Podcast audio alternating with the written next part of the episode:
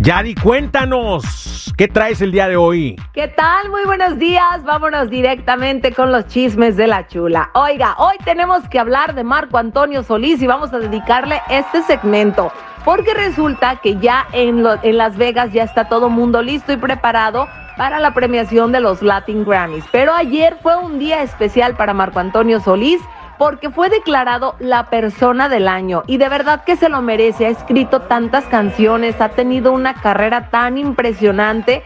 Nunca pasa de moda este hombre. Y bueno, pues ahora sí que se lo merecía. Quiero decirles que Marco Antonio Solís estaba sumamente emocionado desde que llegó a la alfombra roja dijo que no creía que era algo tan grande, no lo dimensionaba hasta que no estuvo ahí enfrente de todo mundo y empezó a ver a todos los artistas y toda la gente que se había congregado y pues obviamente con toda la humildad y el amor que este hombre tiene lo recibió muy contento.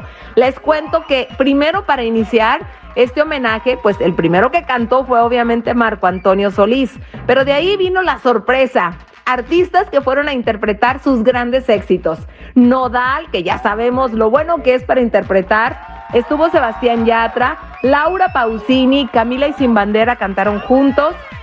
Ahí estuvo Romeo Santos con Miriam Hernández cantando, Jesse Joe con Eden Muñoz, Carla Morrison con Ana Torroja. Y bueno, se le pusieron vidriosos los ojos, como que quería llorar Marco Antonio. De hecho, su discurso lo tuvo que leer porque estaba tan nervioso y tan emocionado que no quería decir algo fuera de lugar. Pero creo que se lo merece. Es una persona muy humilde es una persona muy creyente que siempre lleva esa buena vibra y bien dicen, lo que tú avientas hacia afuera es lo que atraes.